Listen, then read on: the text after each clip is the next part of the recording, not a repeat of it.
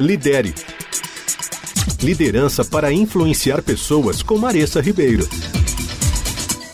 Na última coluna, eu comecei a dar para vocês algumas dicas para dizerem não de forma adequada, utilizando o conteúdo de um livro que, de verdade, tem me ajudado a repensar algumas coisas em liderança: o essencialismo. Um dos aprendizados sobre dizer não é que você deve estar disposto a trocar a popularidade por respeito.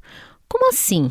O livro conta a história de um grande empresário altamente reconhecido nos dias de hoje que, ao pedir um designer que elaborasse algumas opções de logo para uma de suas empresas, ele recebeu um não educado. O designer apresentou esse não falando que o que ele poderia fazer era elaborar uma única opção e ele deveria pagá-lo e usar apenas se gostasse. O resultado foi a criação de uma logomarca incrível. Mas o foco do livro não está na logo que o designer criou criou, e sim no efeito causado nesse grande empresário. O que ele disse mais tarde sobre o designer foi: ele é uma das pessoas mais profissionais com quem já trabalhei. É claro que às vezes a reação imediata de quem recebe o não pode ser irritação, desapontamento e até raiva, mas o possível resultado positivo vem quando a gente usa o não de forma eficaz. O incômodo passa e deixamos claro às outras pessoas que o nosso tempo é valioso.